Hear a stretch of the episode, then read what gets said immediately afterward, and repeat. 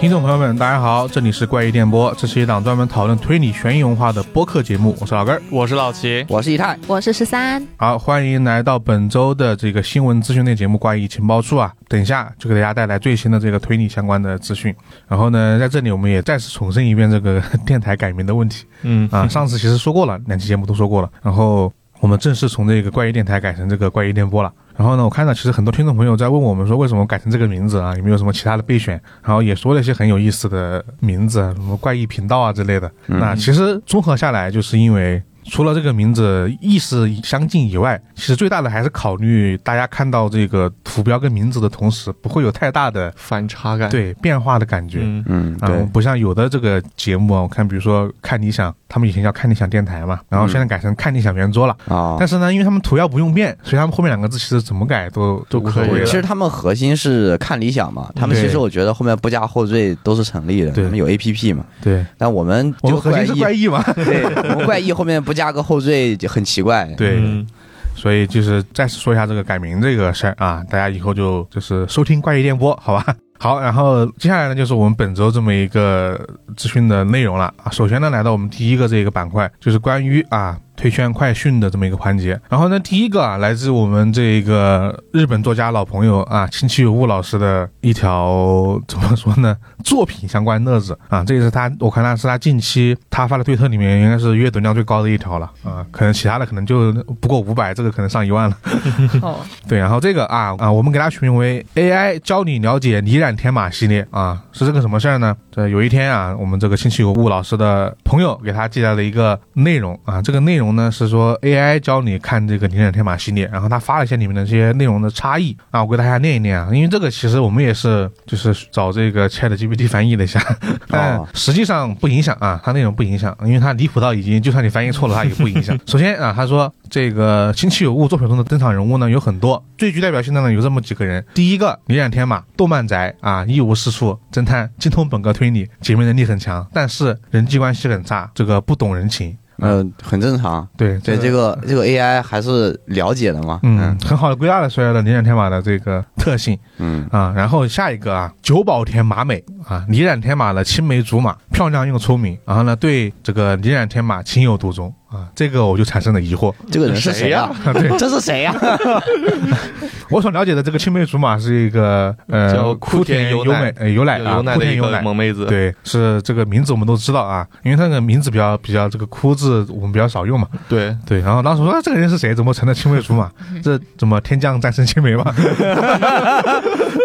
这是天降加青梅是吗？天降变成青梅 对，然后啊，第三个人啊，他叫柴田光一，警视厅搜查一颗所属警示啊，和李染天马这个有姻缘。然后呢，态度很强硬，但是呢，有时协作呢，也就是比较能够帮上忙啊。这个人我还是一样的意外，这个人是谁？确实，但是警官一般情况下确实不容易被记住，就除非是特别关键的话，对，但是这个我印象里面应该不是叫柴田光一应，该不是叫这个，啊，对啊，因为常出来的警察不是幼奶妹子她哥哥吗？啊对呀也是 挺叫的，枯田嘛，嗯啊，名字没改嘛。然后第三个啊，第三个人物叫神奇幽界，他说和林染天马一样啊，是真正的这个天才。然后他杀的人是一个自己制案件的这个罪犯啊。然后他就说了，这个神奇幽界呢是推理小说粉丝，然后呢他经常和林染天马对决呢来测试自己的推理能力。当然了，比如说这是他犯罪的一个例子，在体育馆杀人中，他在学校的体育馆中呢杀死了老师，然后自己呢也死掉了，啊，她她死了，他死了啊。然后在水族馆杀人中呢那，她她又活过来了。嗯，他在水族馆杀人中呢，在水族馆中饲养并杀死了鲨鱼，然后呢自己也被鲨鱼吃掉了啊。哦，又死 了，又死了啊！对，活过来又死了。然后呢，在这个十一只的牢笼中啊，还是星座 啊，对一染天马发出了十一个字母的密文，并产生了这一个挑衅啊嗯，又活了。又活了，然后还坐牢去了。对，而且主要是十一只的牢笼并不是一染天马系列，对呀、啊，然后最根本最根本的是，这所有的这本书里面都没有这个人的存 在。主要是他说的内容好像也都是有问题的呀，嗯，对，还后面还继续说了，说。因为这个发给朋友秦启武这个朋友也很意外，神奇游记是谁？然后让他这个继续给大家介绍一下。他说这个系列中的犯罪呢，都是由神奇游记一手策划的啊。然后呢，神奇游记呢，在和与李染天马的这个最终对决之后呢，被逮捕了。李染天马呢，就分析他所有所有的这么一个杀人事件之后呢，这个神奇游记发现自己的这个案件被这个李染天马给突破了，所以准备自杀。然后呢，只有李染天马阻止了他的自杀，最终把他交给了警察。这是什么相爱相杀 的就情是况？就是他阻止了他被鲨鱼吃掉，然后把他交给了警察，他在监狱里面给他发了十一11字的 密密文文，对，然后神奇游记因为涉嫌杀人罪啊，然后呢被判处死刑，他接受了。你不能自 杀，你要交给国家来帮你对处决。我感觉这个李这染个天马 AI 在非常强行的想挽回自己之前的失 误。对，然后就有了这么一个李染天马系列，除了李染天马没一个对的。啊对，这个事情就比较好笑。然后我看了一下这个它的这个 AI 的这个界面啊，应该是最新的这个微软的必应，哦，它不是接入了这个 ChatGPT 嘛？嗯，接入之后呢，就会有一个对话框，然后这个框里面，它除了给你能够给你回答问题之外，还能够直接给你的问题附上这些网址啊哦什么的，可以直接点进去看。然后我看就有了这么两页的这么一个对话内容，哦，嗯，这只能说就是甚至不如联网前的 Chat 只 GPT 能的感觉说，搜索引擎目前还是比较能打的，对 暂时还取代不了。谷歌对嗯，暂时可以用一段 时间。对，然后就是这么一个这个泥染天马系列，不知道大家呃看完他的介绍之后学会了没有啊？我感觉清晰有误老师说不定学会了，懂了。下一本作品就加一个人叫 神奇游记。对，是是我，我也这样做，直接就是下一本写一个神奇游记的这么一个这个犯人，然后主题就是这个 AI 相关的这个杀人案件。嗯， 因为我觉得很有意思在于，因为《尼尔天马》系列其实没有一个核心的反派了，就不像金田一有什么这个高远遥一他啊写，了三部，这主线才刚开始。对，所以他意外的是这一个 AI 给他加了一个大反派的这个主线，还 还挺让我意外的。 对，而且这个大反派又说死了又死，死了又 死，这其实很有那种高远遥一的感觉嘛，就你以为他死了，其实他没死，哎，我又活了， 不知道这种样，子但我听起来更像是死侍。死不掉是吧？嗯， 好，那就是第一个啊，来自于亲戚吴老师这么一个算乐子吧啊，嗯，啊对跟 AI 共舞的个乐 子。 对，然后下一个啊，也是一个跟 AI 共舞的啊，这是一个背包。啊，对啊，这个是啊，背包诗人庄谜案实为松本清张作品，故事里的诗人庄成居酒屋了。啊，这又是一个强制嫁接。回答错了问题是吧？ 对，然后这个是出自于金村昌宏他本人的推特，嗯，估计是金村昌宏他自己去调戏了 Chat GPT，然后去问他，他啊，问啊，小说《诗人庄谜案》的故事梗概是什么？然后，然后 Chat Chat GPT 就开始了。他说，《诗人庄谜案》是松本清张发布于一九六一年的推理小说。满脸问号，从此开始的设定系的迷雾是吧？然后他继续开始故事的梗概啊，啊，故事发生在大正年代，主人公根津田市右卫门在某日突然失踪，而警方在根津田经营的居酒屋诗人庄里发现了一具尸体。到底根津田为何失踪？这具尸体是谁杀害的？警方开始追查这件事，呃发现这件事远比想象中复杂的多。对，太复杂了，我已经不对理解了。我已经很难理解了。说实话，这个我看到之后就觉得是大正年代诗人装 鬼灭之刃， 而而且而且他介绍完这个故事的梗概，他还来了一句那种总结，他说：“嗯本书啊，《诗人庄谜案》是松本清张社会派推理的代表作，对人性进行了冲击性描写的物语。 嗯，我受到了强烈的冲 击。我受到还是了段非别非人类的 冲超强烈的冲 击。我只能说，就是先抛开这个故事混的内容这个元素来说啊，这个梗概呢其实写的挺好的， 啊，就就把这些内容先把它错误性给它排除掉的话，写的挺好的，还挺吸引人的是吧？ 嗯，是就是有点驴头不对马嘴， 对，对除了内容全错之外，感觉挺吸引人的。对，但但凡他换一个自己原创的书名，那这还确实是个不错的故事。 嗯，对，嗯，感觉这个不知道有没有联网啊？因为按照我们之前的测试，如果没有联网，它它对日本的这些什么什么庄杀人案他一般会把它默认为松本清张的不不不，就什么什么庄。哦，就比如说我们上次说长白山山庄嘛，嗯，杀人案件嘛，他的故事就发生在长白山山庄里面，这个也一样啊。诗人庄杀人，他就以为这个故事点在诗人庄里面，哦，但诗人庄其实不在诗人庄里面嘛，啊，啊，是吧？这个是个经典 AI 错误了。但这种 AI 错误还是挺常见的。我们之前用 ChatGPT 的时候，也是问他这个无人生还嘛，对吧我们问他无人生还，他直接给我们扔了一个这个介绍，是东方快车谋杀案 的，就前面是对的，就后半面完全是写一个案件发生在火车上，一个人死去了，然后再追查凶手的故 事。对，然后他这条推特下面啊，第一个看到的评论就是夏村敦史老师发的一个括弧笑， 啊，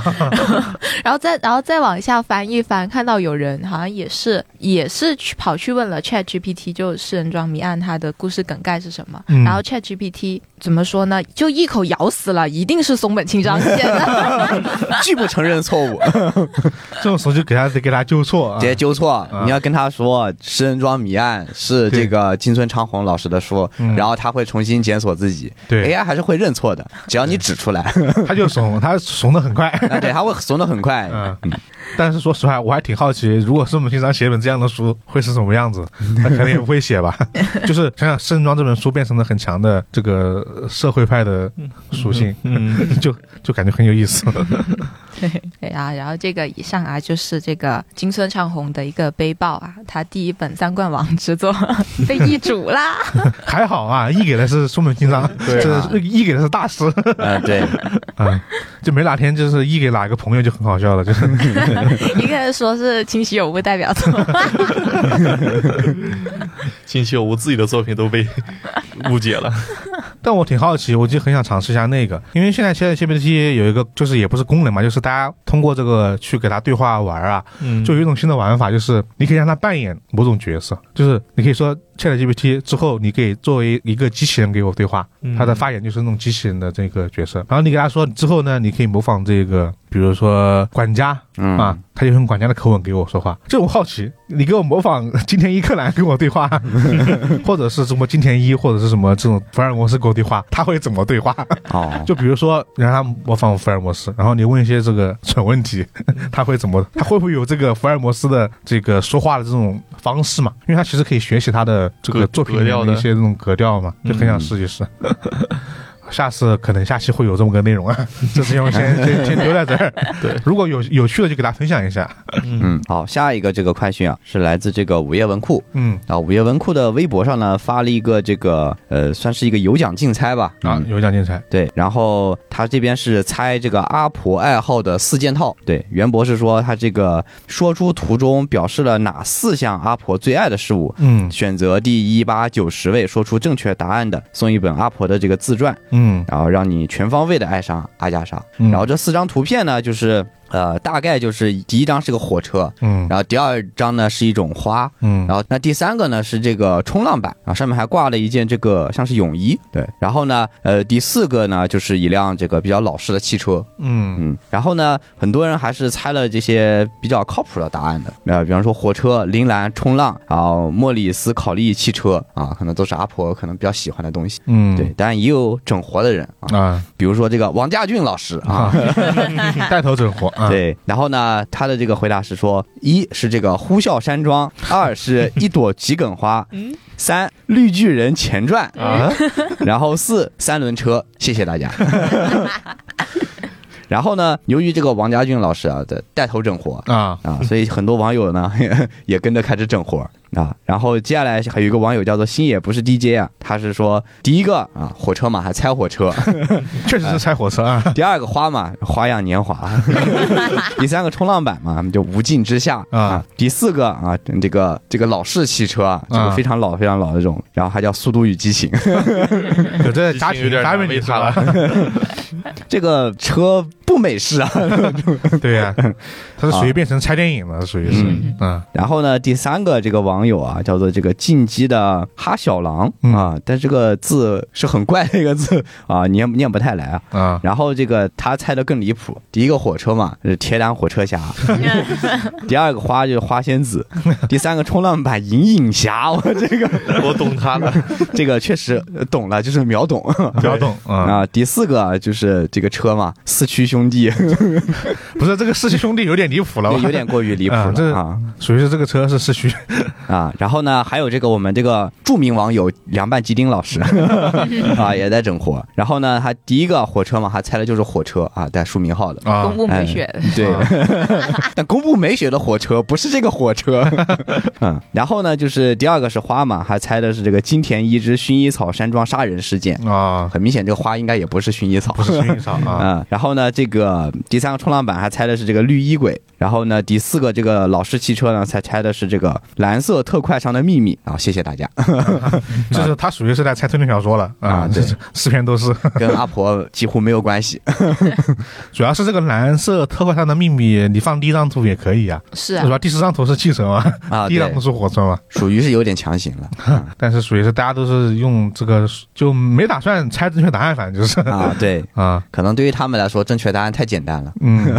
给得猜点不一样。好，那这个有奖竞猜呢，目前呢还是没有结束的。对，然后如果大家感兴趣的话，也可以去这个午夜文库的微博下面啊，去做一个这个竞猜。对整个活儿什么可以的，抽到答案，因为我觉得很多人应该其实已经差不多说对了，啊但可能就差那么一点点。对，没有嗯踩中标准答案，对，嗯就差一点。像比如说火车，很多人猜火车，那他放火车怎么可能是猜火车呢？应该是东方快车东谋方杀快案车嘛，应该爱好嘛，应该是应该是下面有人说的是坐火车这个旅游旅行，啊因为他其实也坐飞机嘛，啊，对啊，啊所以他也坐船啊，对啊，所以说这个可能是旅行。哦，啊，比如说这种啊，比如说后面这个这个汽车大家都不认识，但是我看 UP 粉丝还是挺多的，大家都能精准的说出它的这个汽车的名字。呃，莫里斯考利汽车嘛，对刚大家才说过了，啊对，，然后大家就可以去找到答案，看能不能最终啊弄一个对的出来啊。嗯， 对对，不然虽然不知道我们播出的时候它到底有没有结束， 对。但如果大家听到了还是可以去试一试啊。如果能猜对的话，说明确实是阿婆的非常核心的粉丝了。对，反正就是这然个后奖品是阿婆的自传，啊，对，还是可以去争取一下的。对嗯，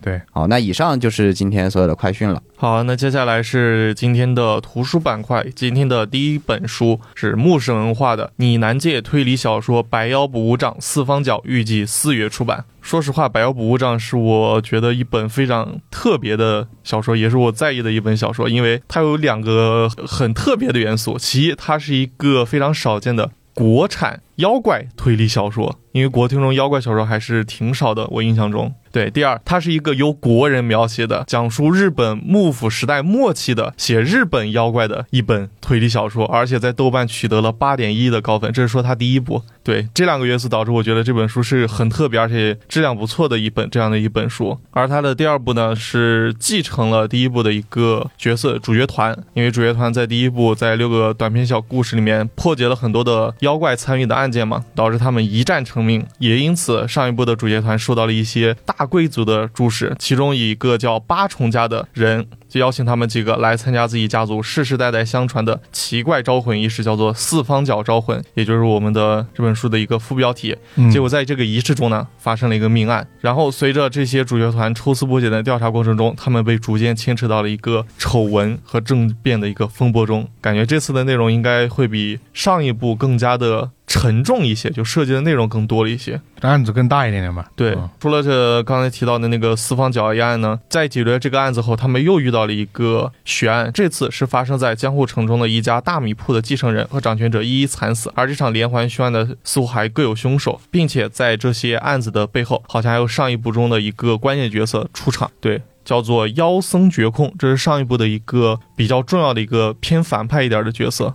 对，在这一部中再次出场，主要讲述的是这么一个故事。我记得他第一部应该是六个短篇故事，而他现在的话只说了两个的梗概。我觉得他这一部可能就只有这两个故事，因为感觉他讲的内容如果不拿出一定的篇幅来说，还很难讲好这两个故事。所以这次可能只有这两个短片吧，我目前是这么推测的。嗯，那可能都已经到中篇了。如果一本书的话，对，确实看这一次比上次相比，就是嗯感觉到故事的格局是不一样的，对，放的更大了，嗯就铺的很大嘛。对，感觉上一部只是想简单带出这么这几个角色，描写一下他们之前的一些故事，嗯然后现在是让这几个角色正式的来牵涉出进入更大的一个场面吧。这上一本就是去年出的吧？大概是是啊，二二年吧。就是去年，因为我们播过一次，对嗯我有印象。然后他之后又出了一些新的书嘛，然后我只能说这高产呐、这对，而且是而且质量都挺不错的，对，然后这也挺快的，这也没隔没隔太久时没间隔嘛。太久。只是因为它是四月出版啊，它不是说我们这是一个明确的出版的时间的消嗯息，我只能说写的真的快。所以基于第一部的豆瓣高分，我觉得这一部还是可以期待一下的。嗯，好，这是我这边的这本书。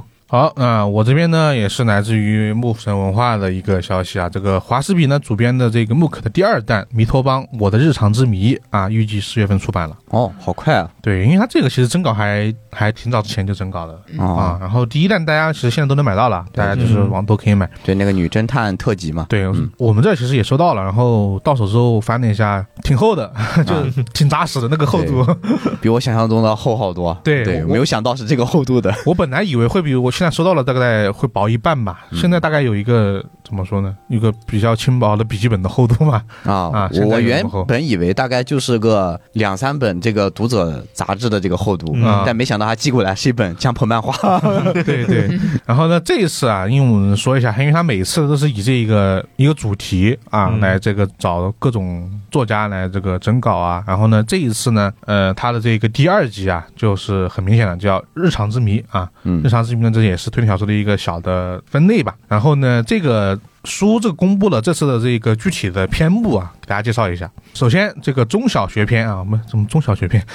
这个《名侦探少年事件簿》啊，第一个这个石城的数学家神诀系列的少年篇第二弹叫《红漆之谜》，漆是这个油漆的漆啊，《红漆之谜》。然后第二个啊，我们这个凉拌鸡丁啊，孙庆文老师的《魔法少年的谎言》啊。首次揭秘物理学家赫子飞年少往事啊，这个魔法和物理好搭配啊。对，那这个赫子飞系列是他的另外一个这个经典侦探啊，嗯，对，然后这个属于是你看也说了嘛，中小学篇嘛，往回倒这些嘛啊，下一篇啊，这个少女福尔摩斯的作者啊，皇帝陛下的玉米，他的新作《西瓜和幽灵》啊，然后呢，接下来啊，刚刚是这个中小学中小学篇嘛，接下来到大学篇了。这个以解谜为乐的学生们，啊，这是他的这个名字。呃，第一篇呢是这个二零二二年荣登的日本早上推理杂志的华文推理佳作啊，里卡多的《摩天轮与啊在摩天轮底下狂奔的男人》啊，这个里卡多也是出版过一本推理小说了，在星星那边这个《天使降临之塔》。然后呢，这个摩天轮与摩天轮底下狂奔的男人，这个日常生平加这个篇目让我想起了星期五老师的一篇《摩天轮》啊，这哦，那个下风景里面的对那个，就是在摩天 轮就是哦发现了一个秘密啊。然后呢，下一个啊是这个推理游戏研究者林心晴的新作叫《偷外卖的贼》啊，这个这很有感触。这挺日常的太日常了确啊，实太日常了。因为我之前反正我是经历过这种满心满意以为自己的外卖到了，然后外卖小哥一打电话说你的外卖在上一家送外卖的时候被别人给拿了， 我就很好奇。 对，然后这个下一篇啊，这个来自于我们这个永清老师啊创作的这一个新作《虐狗的情人节》啊，这怎么老要写这些作品啊？我们永清老 师上一个也是这个上一篇这个恋爱嘛， 这也是怎么是都是比较虐心的一个对，这是谈恋爱就是都没什么。好结果。好结果的感觉 作 品。很好奇啊，这次是什么一个类型啊？啊，下一篇啊，来自于这个首届华士比推理小说奖的这个入围作啊，林小林的《挽歌》啊。这个林小林呢，我们当时也说过，在西星的这一个出版计划里面也是他的新作的。嗯，对是的，好，然后呢，下一篇啊，刚刚是这个大学也上完了，接下来就是工作了啊，该毕业工作毕篇业 工作了。啊，嗯变成社畜，对，日常推理才是我的工作，是他这一篇的名字啊。然后呢，首先啊、第一篇来自于这个呃《明星大侦探》衍生互动短剧《双面维纳斯》的原著作者许岩的新作《尖叫之屋》啊。然后他其实加这么多 title，主要怕大家不认识。其实我们可能也提过他，因为他毕竟也他也是这个推理小说的译者啊，译了很多欧美的推理小说。嗯，就这个名字“尖叫之屋”听着不像很 日常。是嗯，对，然后呢，主要是工作工作篇《尖叫之屋》，就感觉是在密室工作 吗？ 还是在鬼屋工作？ 哦，啊，有可能是这种感觉。然后呢，下一个啊，这个来自于孙庆文老师的全新女侦探健康酱啊，这个打引号的健康酱系列首篇，面包不是用来踩的哦，这个听着就很日常啊，这个也很激进啊，啊，对，就很很有他的风格。对，我觉得 这不是他的风格，应该把“步”字去掉才是他的风格。啊。然后，因为其实齐秦老师也写过一个工作的日常推理的短篇集吧，一个写字楼的奇想日志。对，然后他这个又开了一个新的一个女侦探来写这个，我有点好奇啊，因为大家知道这个吉丁老师啊，也就是孙清文老师，其实除了经常发一些这这个关于这个虐恋的文章之外呢，其实也经常会发一些美食的对，经常这个探图片店视频，他探经店的常照经片，常探店，然后觉得基本上就挺爱这个的。不知道这一篇会不会会不会和美食相关啊？毕竟已经有这个标题的名字了啊。嗯，好，然后呢，这就是全部的这一个篇目了啊。这一次的篇目就是也挺多的，感觉也也是厚厚的一本啊。嗯，然后呢，看到这个，它其实除了这一篇之外，因为我们之前说的这个这个形式嘛，它其实也会一直的往往后出的。然后他说了，后续呢，这个《迷团帮》这个系列的后续还继续将推出设定系这么一个大的啊、呃主题，它后续还将推出设定系这么一个主题，好像也会推出呢历史推理的这么一个主题，大家可以期待一下。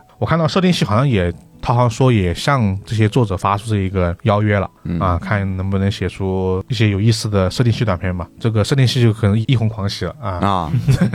对，然后怎么说呢？我自己我还挺喜欢这个系列的，因为这样的形式确实怎么说呢，在这个时代是挺少见的，因为推理杂志也也不太行了。这样一个以一个主题来做推理短片的一个出版形式，我个人是挺喜欢的。就是这里面你能看到大家对这个一个同一个主题的不同的想法啊，嗯就是这个大家可以多多支持一下，好吧？好，这就是我这边关于这个《弥托邦》这个木可第二弹《我的日常之谜》啊这么一个出版的消息了。好，下一个出版消息啊，也是来自这个木神文化，然后是这个右月玉子的悬疑推理小说《词语》啊、预计四月份出版。然后呢，这本书呢，主要讲的是这个退休警察沈场，他十六年前呢办理过一场这个未成年人的谋杀案，嗯然后年仅六岁的一个纯子在放学途中突然消失，然后警方出动就发动大量警力寻找之后呢，是在一个梅雨天找到了这个纯子的尸体，然后他已经被这个歹人奸杀了。哦，嗯很惨，然后警方呢也是第一时间这个锁定了凶手啊，叫做这个八重间一雄。呃，八重间呢因此这个获狱这个二十年，呃，沈场呢却对这个案子一直是耿耿于怀的。嗯对，因为就在这个沈场退休后啊，也就是纯子命案发生后的十六年后，在同一个案发地点又发生了一起相似的案件。哦，那然后呢，这次的受害者是一个名叫冈田爱里的这个女童，这啊悬念同样是被人奸杀的。悬念出来了，嗯，嗯对，啊然后呢，这场命案呢，其实就成为了这个压倒沈场这个心里头最后一根这个稻草。嗯对，因为当年在侦办这个八重间的这个案子的时候，警方其实做了很多逾矩的事情。因为当年是呃，在逮捕了这个八重间时，发现了他有不在场证明，但是呢，警方一是为了维护这个大众心理这个形象，二是为了这个今早结案，三呢是这个八重间啊，他之前是有过这个犯罪记录，哦，对，嗯警方认定他是一个比较危险的这样的一个人，由于这些理由呢，就相当于就是草草结案，就是给他直接定了个罪，就扔进牢里去了。这属于还是对就冤案的嘛，对嗯，其实就是冤案了。嗯然后呢，警方这边呢就是。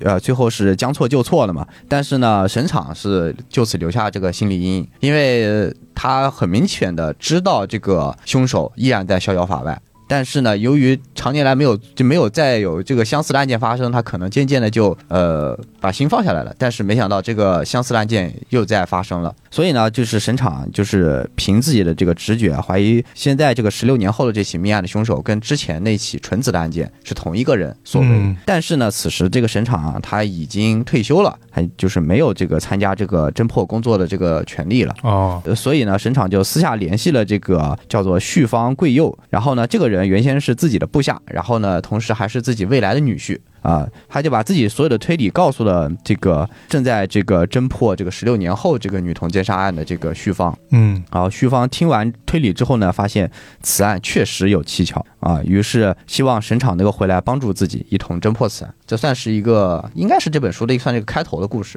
对，嗯开头对属于是然后嗯开头的悬念啊，总体来说，看着听着挺社会派的感觉，对，围绕一起这个冤案展开，然后又是一个应该未算是成一年个人呢，双人鸡胸的一个故事。嗯，嗯感觉就是挺好看的，感觉也挺适合拍成电影剧的的，嗯，对，挺适合影视化的一个感对，我觉得挺适合影视化的。嗯。嗯，好，那这边就是这 本关于这个词语的出版消息。嗯，它是四月份，就下个月就出版了。嗯，这都是四月吧？我们刚刚说的三本，嗯，嗯对，这三本都是四月份。好了，然后啊，木神文化专场 结束，嗯，然后现在进入了午夜文库专场。开始兑现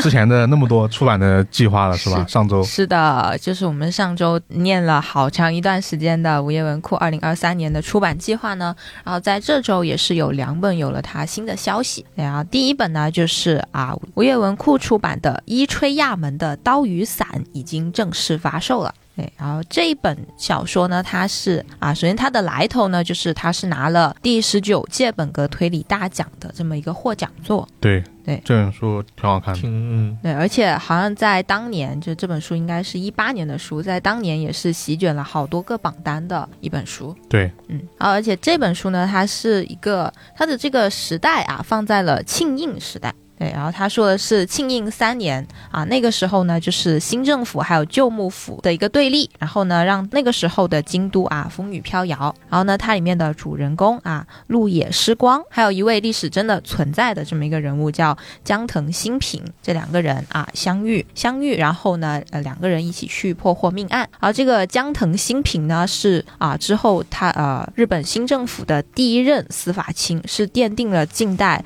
日本司法制度基础的这么一个重要人物。嗯，对，然后呢，这本书呢，它是在发生在那个时代的这么一个短篇小说集，就是他们它里面会有五起案件是他们一起去破获的。然后呢，我看到就是看过这本书的人的评价都是啊、虽然这是一本就是现在写的小说，但是它可以啊、很好的就是还原了那个时代特有的那么一种啊、怎么说啊、那个武士年代的这么一种算是氛围吧，对嗯，那种氛围，还有就是那种武士的武士精我神，哦，对对对，武士的精神。嗯，然后这个啊，就是这本书，然后呃，嗯然后嗯，就是大家如果想看那个年代啊，就想看那个年代的日本的是怎么样和推理啊杀和杀人命案这种东西相结合的话，我觉得去看一下这本书还是很不错的。嗯，对，它算是一个结合吧，因为嗯因为我之前可能看过看过没有看完啊，只看过一几个短片，有的确实是推理比较强，但有的可能更偏向于这个历史小说的感觉。对，就是去嗯描写那个对年代。对然后这本啊，就是已经发售的了。然后下一本呢是一个还没有发售的，就是之前我们也提到过，就是森川智喜他的《白雪公主》啊即将下场。对，然后这一条资讯呢是来自于我们嘟嘟社区里面的一位朋友，叫做。啊，他的名字叫做 L A N T E R N，这位朋友他的一条投稿，啊，真就是挺眼熟的。嗯是的，是的啊。然后他投稿的时候是三月二号，那个时候说即将下场，说不定现在啊就已经下场了。然后呢，如果他已经下场了，就证明很快啊，我们就可以看到这本书了。嗯然后这个白雪公主呢，那个是之前好像是去年。有一期情报处，我们已经介绍过了。对，哎，就是它啊、就是它这个设定呢是比较有意思的，就是说啊，白雪公主，然后和小矮人，然后啊啊来到了现实世界，因为他们是童话人物嘛，来到了哦现实世界，然后开了一个侦探社，然后呢，在这个侦探社里面呢接委托破案件。对，与此同时呢，啊，白雪公主本人啊，她也是有一个道具的，就是魔镜。好，魔镜魔镜，凶手是谁？ 对，然后这个是啊，这个是他的一个啊。借了一个童话穿越到现实世界这么一个设定，然后这个是他怎么说是他推理的部分。然后与此同时呢，他童话世界那边啊，不要忘了白雪公主是有后妈的，嗯，她的后妈呢也是在想方设法的要除掉白雪公主。对，然后呢，她这个后妈呢，好像之后也是呃找到了方式，然后去到了就是白雪公主所在的这个现实世界。对。然后呢，就是要要派人去除掉这个白雪公主，对，然后这个是她另外一条，我觉得算算是故事的主线吧，嗯，对。然后啊，再说一下这本书呢，它也是拿了第十四届本格推理大奖的获奖作，对，啊只能那说明挺好的。对，写只能是对，所以说就是星星现啊、这两本书都是怎么说看，喜如果喜欢看本格推理的人，我觉得都可以去看了。对对这个白雪公主感觉这个过程有点漫长，就是感觉它好像是我们说的挺早的一本书了。嗯的应该说了很多次了。就那一波出版计划里面，它可能说的最早的一本了，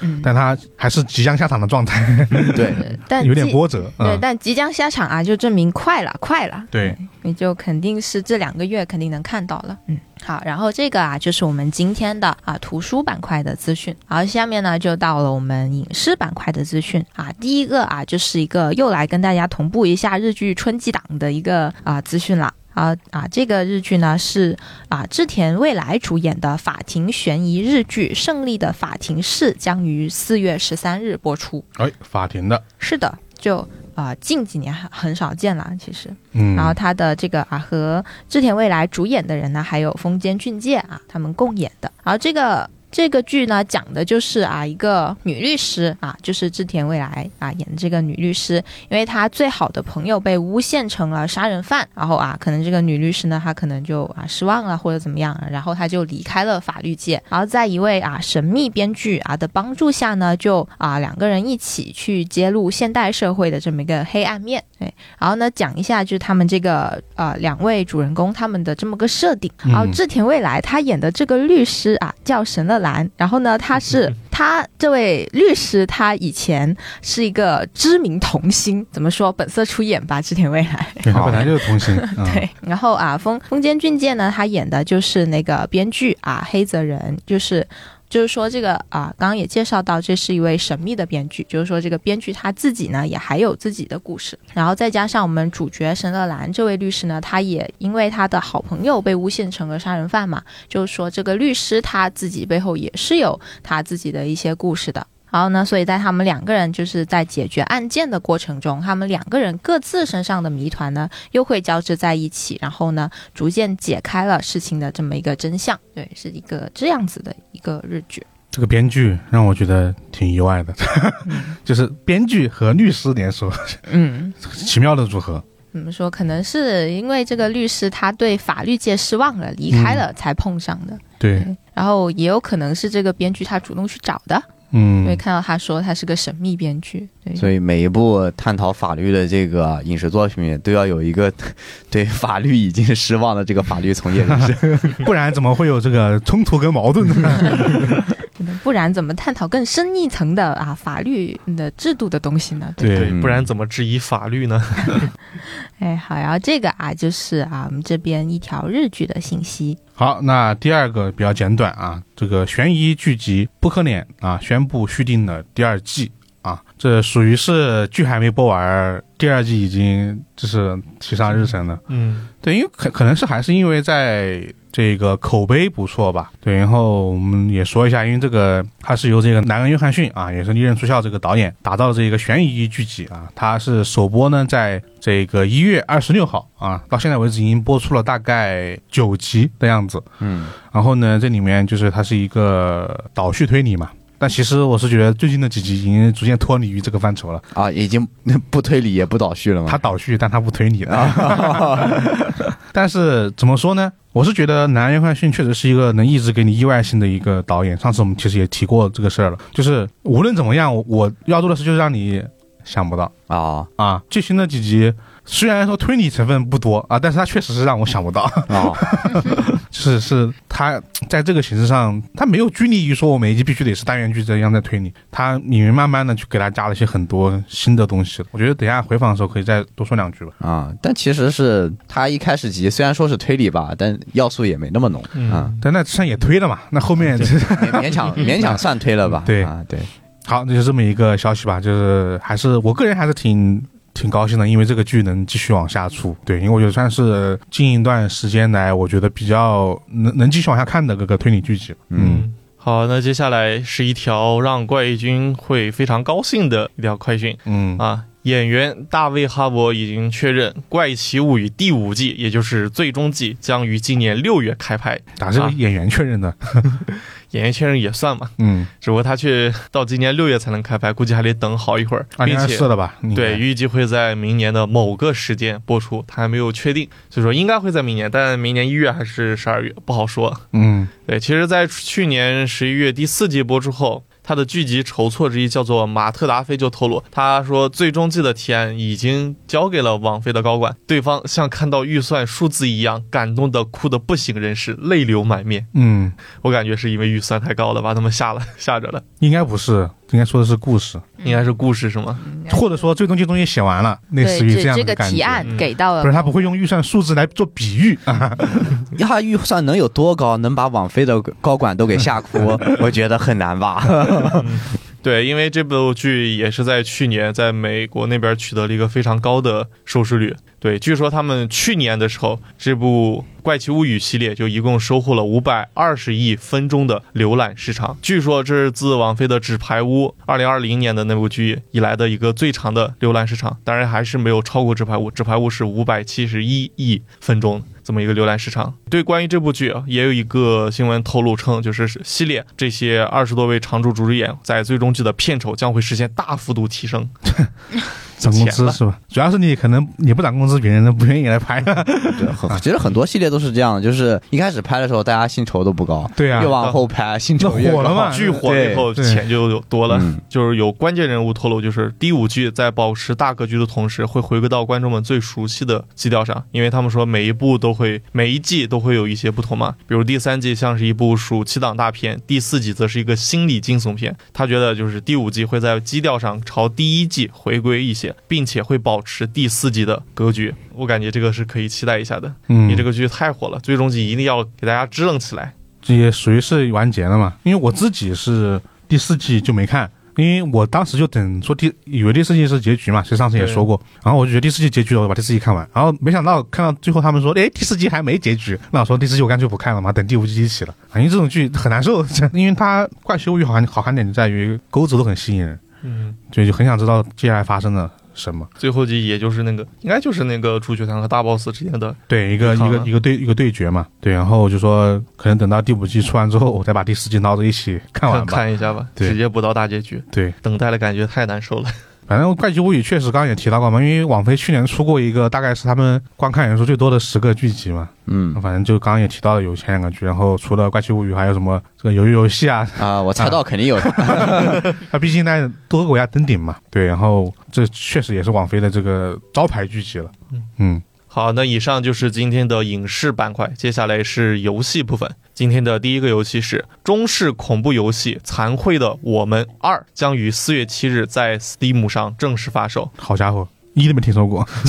对，一会儿一会儿会提一下一的。啊，对这个游戏怎么说？它是说本作是由真实事件改编，但是我暂时也没查到就是它具体是由哪个真实事件改编的，只是这么说的。它讲述的呢是一场因为重男轻女引发的封建迷信的悲剧。对，玩家将进入亡魂的内心世界，叫做怨惠地，调查被火焰吞噬的一家六口背后的故事。关于这个怨惠地，涉及它上一部就是它的一的游戏里面的一些设定。啊，这个游戏设定里面就是说，人如果是带着怨念，就是强烈的怨念去死去的话，他的灵魂就会被困在他的死亡地点，并且怨气会逐渐产生一种叫做怨惠地的空间，亡灵会被困在这个空间里面无法超生。而如果活着的人进去的话，也会被这其中的怨灵所折磨死去，他的灵魂也会变成怨惠帝的这么一个养料。随着养料的增多，怨惠帝会一同扩大，逐渐吞噬更多的灵魂。而在这个世界中，只有一个叫舞者的角色，对，她是第一部的女主，是可以去除这么一个污秽的。而第一部的结局应该就是揭示这个舞者的一个身份，以及她是怎么来的，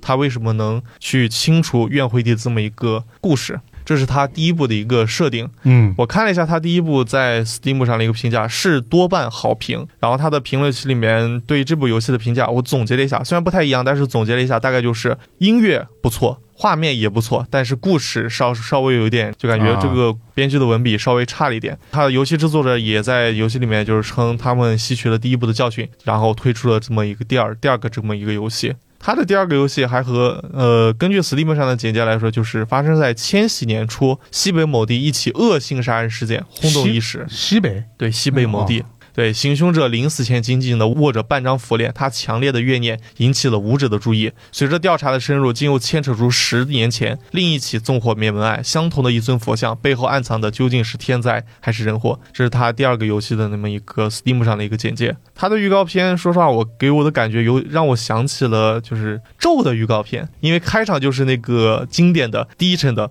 呃那个音效，呼麦吧，应该是某种应该呃对，类似于那种效果，就是那种感觉低沉的男生在那里一直沉稳的叫着，给制造一种恐怖的氛围。然后第二，有预告片里面主要展现了就是这个游戏的一些画面，比如说一些诡异的一些场景和一些怪物吧，算是这么一个游玩体验。但是根据它第一部的一个水平上，我感觉是可以去尝试一下的。因为毕竟多半好评嘛，而且也确实有不少人给了一个好评。他们评论区里面，即便给了差评的，也都给简单发表一下意见，也都表示这个游戏是在其有些部分方面是做的挺好的，可以嗯，尝试一下。因为它它第一个游戏现在是十一块钱，然后第二个游戏现在已经有免费 demo 可以玩了，大家如果感兴趣的话可以尝试一下。就看听意思，应该确实可能还是说氛围什么做的比较好。对，对对，可以去尝试，可以就是去玩起来感觉还可以那种，反正大家可以有 demo 有兴趣就可以去看看，没对兴趣实在不行尝试一下就当 demo 做也听音好。耳就可以了，嗯，无所谓的啊。好，那第二个啊，第二个游戏呢，这是一个解谜冒险游戏啊，它叫《白日梦被遗忘的悲伤》，它的免费试玩序章上线了 Steam，然后呢支持这个中文啊，然后呢这个。游戏呢，目前是特别好评啊。然后呢，他也说了，正式版呢会今年上线。他的故事就讲的是叫小格里芬啊，被困在一个未知的世界里，他只能跟他的朋友泰迪熊比利啊相依为命。然后呢，不断的与内心的恐惧做斗争，让他们一起解决谜题，然后逃离可怕的怪物，然后呢，最终发现这个世界上不止只有噩梦。它这个这个简介其实念的跟没念一样，主要是看它的这个故事的呃这个游戏的风格啊。它整体的这个，因为现在公布了一些这个试玩章节嘛，大家可以去看嘛。它的感觉画风有一点点像这个《小小梦魇》，哦，就是整个画面永远只有一块地方是被照亮大的量，大量的就是人物的这个行动的部分。然后呢，它的但是它的风格又不只是《水漾梦魇》，它有很多这个，因为它毕竟是在一个世界冒险嘛，它就有很多外面的一个内容。然后呢，这个据玩家来说，可能还有一点点就是双人成行的感觉吧。对，然后可能它的解谜属性做的比较好，所以呢，目前来说，大家对它的这个好评率是比较高的。对，这个这个画风，我觉得还是场景还是有制作的，大家有兴趣啊，可以去玩它的这个试玩的序章啊，反正正式版也也是在今年年内吧。对，这是第二个关于解谜冒险游戏的这么一个内容。好，那接下来第三个这个游戏啊，呃，叫做这个疗养院精神病院模拟器，它是一款这个卡牌推理冒险游戏，预计这个年内登陆 Steam。然后呢，它是这个舞台设定在一九二三年，然后现代精神病治疗和伪科学的界限呢仍然模糊不清。玩家将扮演一名医生，以卡牌的形式对病人进行这个诊断和治疗。在游戏中呢，做出这个道德的抉择呢，收集线索，拼凑出背后的这个真相怎么还卡要牌推理、冒险、精神病院，好啊。 对，好多元素呀。然后我之前有也有玩过一款，就是有一点类似的啊，嗯这个也是个卡牌的那个游戏，它是那种克苏鲁风格的，啊嗯对，克苏鲁它叫这个密教模拟器哦，啊、对，它也是以这个卡牌推进的，但是形式跟这个也不太一不样。太一样。嗯，对，它这个看了一下这个预告，总体来说就是你扮演的是刚才也说的是精神病医生嘛，嗯，然后呢，你这个整体的风格又有偏复古了，有点像那个它预告片呈现出来啊就是那种这个陌生电影的那种感觉。然后呢，当然它画面是彩色的。我看了它那个卡牌是放在一个他们病院里面那个卷帘门后面的，它有一个医生在那儿，感觉是一个商店。你在那购买各种不同功能性的一些卡牌，然后通过不同的组合，然后去这个病人进行一个这种治疗的感觉。啊、啊、呃，比如说他会给你提供一些这个线索，比如说像是一些信件啊，还有像是一些病人的报告啊，以及一些对话什么的，就是可以去做一些这个推理，全就是跟这个治疗伴随着去发掘真相的这种感觉嗯，嗯毕竟它这个设定就是那个年代嘛，啊，就是对一个会对你钻脑袋的年代。啊，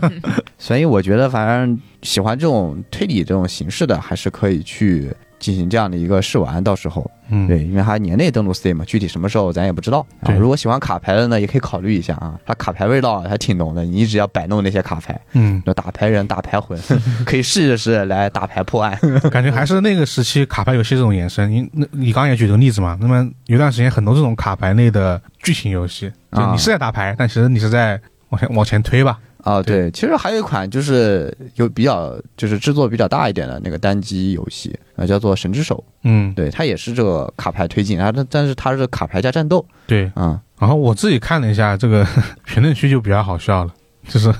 根本不想这个扮演医生，感觉跟上班一样。我想扮演病人，我想发 疯，然后我想要被治疗是吗？ 可见大家的这个精神状态， 就精是神状态很不稳定。这样他更能解压。好，那刚刚这个游戏呢，就是我们最后一个、呃这个游戏方面的一个资讯了。然后呢，我们刚刚说了这么多的内容啊，大家有什么感兴趣的呢？欢迎大家去这个购买或者这个游玩了。然后呢，也刚刚提到了，就是这个回访嘛，要说一下这个扑克脸嘛。对，然后也是临时突然想说了，本来没这个环节的。对，然后就说到扑克脸后面，我刚刚提到后面几集是因为就是呃其实倒叙推理的范式很明确， 嗯，就是比如说这个犯案啊，然后然后侦探就去根据各种线索逼问这个证人啊，然后就得出一个结果嘛。对，然后但是这有点涉及剧透啊，我就少说两句。但他后面玩了一些很花的形式，就是比如说，我就举个例子，比如说他前半部分他跟你演示了一个犯人的作案过程啊，包括他怎么杀的人，他为什么杀人都给你放给你看了。然后呢，那个人呢，这个也出车祸了啊，你以为当时到那个时候就结束了。嗯，但是后面发现，哎，不是，他真正的犯人不是那个道具呈现给你那个人，哦他后面还有一段另外一个人的作案过程，还再放给你看，但是是在那一段之后的，哦，他做会这种形式上的一些创新，就是你以为哎到这儿那个人一定是犯人吗？我告诉你不是， 哦，反正就是让你想不到，是吧嗯对他就是让你想不到，所以这一点上我就简单举这么一个例子，他后面有几集也是同样的这么一个一个状态，然后。他也一如既往的保持了跟现实生活的一些小连接吧，虽然说那个故事其实跟这个故事没有太大的关系，所以到后面他为了实现一个这个经典的这个要要被杀的这个人啊，他实现出这个人的一个状态，这个人反正就是可能是因为原呃因为一些原因被困在了这个家里面啊，他每天就是首先带着 VR 这个这个设备嗯在，玩赛车游戏，哦，啊、就疯狂赛车，然后呢，开始用这个这种这种虚拟的高尔夫游戏，家里面打高尔夫，啊，然后呢，这个也不出门就点外卖，天天用手机点外卖，然后呢，那外卖呢有时候跟他放这个门口跟他挂着嘛，他不付给人小费，然哦，后呢，那外卖小哥挂了外卖就越来越远，因为他每天都不给别人小费，其实他很有钱，他家里面是那种超级大 house 的大豪宅，哦，对，然后然后呢，你能看到，哎，这个人的就是首先他的生活状态是大家可以理解的，然后呢，他的这个因为他不给小费这么一个行为，因为他那个地方很远，你一看就知道是那种大山的那种那种会冰雪覆盖的那种大豪宅里面，嗯，然后呢，就给你看这个人，就是他又天天不给别人小费，然后那个小哥天天就是 就是被冻的，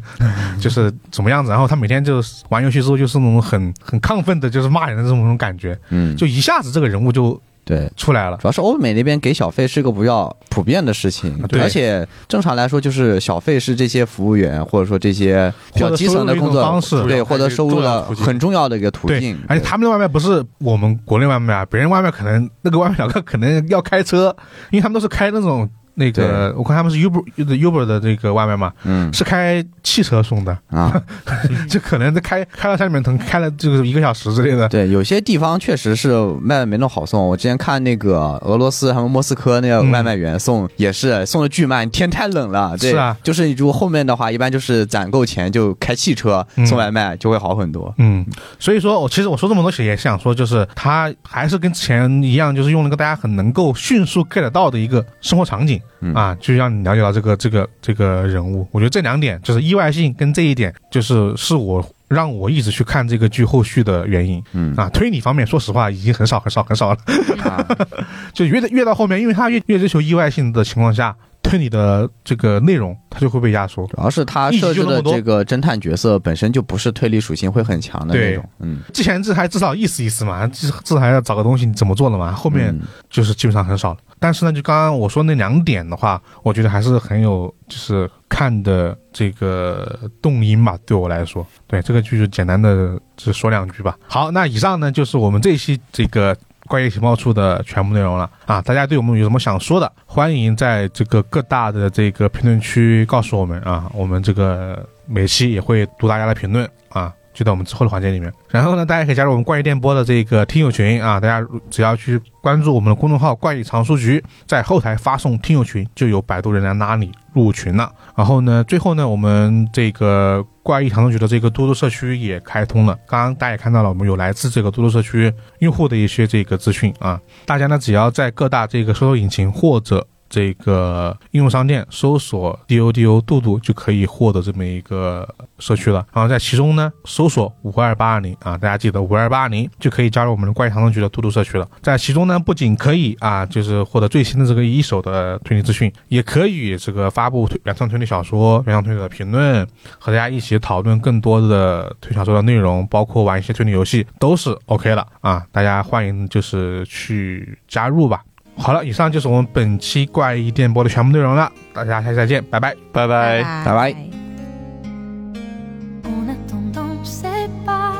Je mets la musique en sourdine tout. Hello，大家好，欢迎来到我们的读评论环节啊。然后这一期是我们关于上期这个情报处啊，也就是剧本杀电影在天一元这一期节目的评论。然后我们首先念两个这个非话题的，呃，首先是来自于这个网易云的一个听友，他叫启凡。他留的这个内容呢，我不知道他在说我们上次说的什么，我想不起来了，我先念一念啊。他说小时候在电影频道呢看过一个电影，一部电影叫《十个小黑人》，然后呢里面一死人，然后小黑人就少一个的这个诡异情节给他留下了深刻的印象。然后呢，甚至呢，他把凶手都记下来了。然后呢，长大后的某一天，他看到无人生还，才发现这不就是我记忆里的故事吗？凶手呢就是那个人。后来查了一下，看的是他看的是一九八七年的苏联版《无人生还》哦，啊、上期我们有说到相关的内容吗？ 我想不起来了。嗯然后就是那个电影啊，就是那个也是坐船哦登岛那我个电影，就是那个我们说很像无人生还那个呃是吧？对，然后啊我们觉得很像无人生还，然后外网的评论一水觉得很像利刃出鞘啊啊那啊个啊！对电对影对，就那个，我就说啊，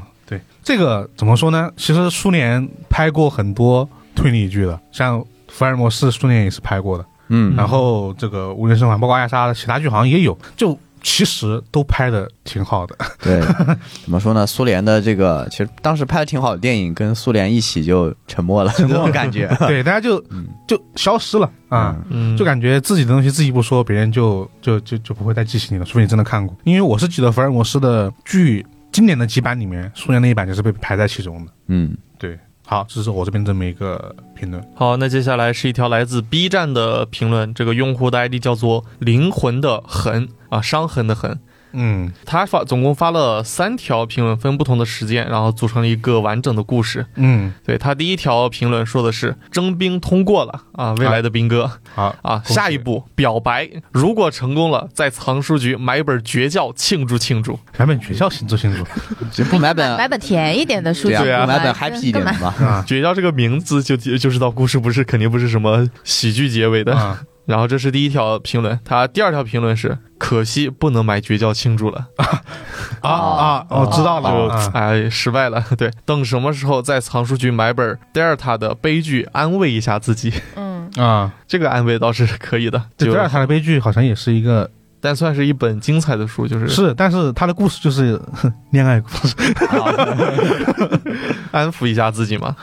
对，然后接下来是第三条评论，我又回来了，被拒绝了，他只当我是朋友，但没关系，被拒绝也是我意料之中的结果，毕竟每个人都有选择的权利，我至少勇敢了一次，鼓掌，挺好，啊，挺好，挺好，挺好的。对，要是大家都有这种心态的话，那这个社会它会平安很嗯多。对，还会有很多告白失败的人，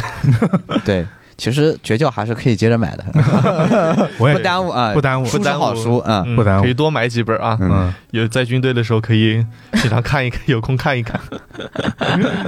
好，这是我这里的一条评论，好，那接下来就到我们这个话题环节啊，话题相关的评论。上次我们说了嘛，大大家有没有什么印象深刻的妖风，妖风嘛，这个妖风呢，就毕竟还是一个热门话题，大家聊了好多评论啊。我这边先来一个啊，这个也是网易云这个用户啊，他叫一只木口敏啊，这个是脑脑上评论的一位用户了。他说正好呢，最近在看乙一啊，但不知道买什么，然后呢就看到了只有你听到这本书的这么一个妖风，然后呢上面写了这么一句话，写的是你我都曾体会过的孤独。它跟多么特殊的人生设定都无关系。我希望你记得，这个世界上还有人愿意和你一起分担痛苦。啊，他说他这段时间属于是一个很挣扎的一个阶段啊、因为这个现实里的一些事情呢，导致他过得比较迷糊。然后呢，这句话呢就戳中了他的这个心吧，于是呢就买了，准备这周看啊。我觉得这算是一个代表吧，嗯就是妖风上的很多话，他是也没有说这本书多么厉害啊，或者这本书多少人就是认可，但是就那么一句话打中了你的心上的一个点，你就决定买了。这确实也算是印象深刻的妖风的一一个代表吧。嗯，嗯，好，就是我这边这个。然后接下来是这个喜马拉雅啊，有两个朋友也说了这个妖风，嗯，就他们没有太关注妖风的这个内容，他啊们其实更在意这个妖风这个形式啊，或者这个设计。啊呃，第一个朋友叫做这个呃 D R O T N T 啊，然后呢，他说这个午夜文库的池心洲和笛福几本，妖风和外风是一体的，整个打开来就是个海报，印象贼深刻。啊，对，这种是，对就是设计放在其中的一种，对，还是这种形式的。嗯还有一个叫做这个哦 O U U 一乌鱼啊，这个朋友他是说，我属于不太关注妖风内容的类型。有一个有印象的，现在妖风的图不是都会和封面做拼接吗？那本封面是个人物，然后妖风上呃是一件衣服。这样揭掉妖风以后，会发现封面人物的服装也可能是眼睛、面具之类的装饰（括号啊、就变化了）。那本书大概是和伪装者呃或者变装有点关系，所以当时觉得还挺惊艳的。找了找家里没有，看来最后还是没买啊，说明妖风能起的作用还是有限的 啊。对，就觉得书店拿了哦，设计的好有意思啊，但是没有买。嗯看一眼就 够因为了。因为如果它只是设计有意思的话，你在书店看了就看了， 啊，对，就、嗯啊挺有意思的设计， 对。赞，然后对走了。但如果说这本书你本来就想看的话，你会会觉得，哎，这书不仅好看，这个设计 还挺好，哎对，设计就挺是两好种感觉了嗯，啊。对，就是妖风现在确实还挺挺花哨的，不光是这个上面内容写的花哨，嗯，这个不同的形式也做的挺多的。其实他刚刚说第一种形式，我记得我也看过一本，当时我看过也是一个日本的一个装帧，他那个妖风就怎么说呢？把他的他可能本来的这个就是一幅书风，就是一个一个一个小能看出一个小故事吧。嗯妖风一下又是个新故事了，我觉得还挺挺意外的，因为那哦那个故事跟他自己的故事是有关系的，哦这种就是联合的相当的紧密的嗯，一种类型。接下来是小宇宙这边，它关于话题这里一共有三个评论，我觉得这三个评论好像组合起来也可以变成一个评论。啊， 那那很好奇 了。嗯，然后啊，第一条评论，这位朋友啊叫做小风寒月，他说印象深刻的妖风一本是《星之继承者》。啊，上面妖风的营销语写的是，二零二七年月球上发现了一具人类尸体，而这具尸体死于五万年前，简直是推理小说里的顶级谜面。他看了一眼就立刻下单小说，毫不犹豫。这个我很认同，对对，这个就是嗯有效营销。对，因为这个确实，我至今觉得这个在这么短的一句话里面，买了这么大一个，对引导出这个谜面呢，我现在还没想出第二本呢，嗯，就太太吸引人了，嗯， 至少对我来 说，对，然后这个啊是其中一本，另外一本呢就是《圣母》，它的摇风上写的是最后二十页颠覆你的阅读体验。嗯哎，这然后他说让我明明知道他是续鬼，也抱着那样的心态去阅读，结果最后还是被反转到。啊，对这个呀，也确实有很多人也是这样子评价的，就是好的这种玩续鬼的书，他是不怕把续鬼写在上面的，我觉得。对，然后圣母这个书吧，就是它不用写妖风，我一打开就知道这肯定有虚鬼， 这个这个写法太容易产生虚鬼太了。明显了，嗯，对然后这个啊是他两本比较印象深刻的妖风啊，接下来他一些评论的出现了，反面例子啊就是读客的妖风啦。先不说标语写的怎么样，主要是黑白格真的好丑， 感觉妖风的标语还是得和作品质量相配。作品写的差，看完妖风就觉得自己的反诈 APP 要响了；作品写的好，妖风夸再多都不显夸张。嗯，这个确实，哎哎，然后在下面呢，就有两条评论啊，不知道为什么，我觉得好像可以对应他刚刚说的那 那两段话。啊，哎啊，第一位啊是这位朋友叫做追追追光。说到妖风，当然是独克的劳伦斯布洛克啊。三十年来，梁朝伟做梦都想演八百万种死法。这个确实印象深刻， 对我们之前至今都就有这个吐槽吐 过槽这过个。一次，啊，，对，主要是这个妖风，它这个倒不是说它提杨朝伟有什么问题，嗯，主要是他这个写法吧，杨朝伟做梦都想，就是夜里想，白天想，夜里哭， 做梦都想演电影。对，那然后这个啊，就对，好像对应了刚刚那位朋友，就独克的黑白格啊，他不光黑白格丑，他有时候画也挺夸张的。然后还有一个呢，就是啊、这位朋友叫做我会骑着长颈鹿去找你。他说看过最好笑的是石角馆的妖风，上面写的是临时行人的巅峰。他说临时行人说、我没有，我不是，你可别乱说啊。我的巅峰永远在下一 本儿。主要是出道之后，他后面确实确实这本也不是巅峰， 对这是啊个，事实，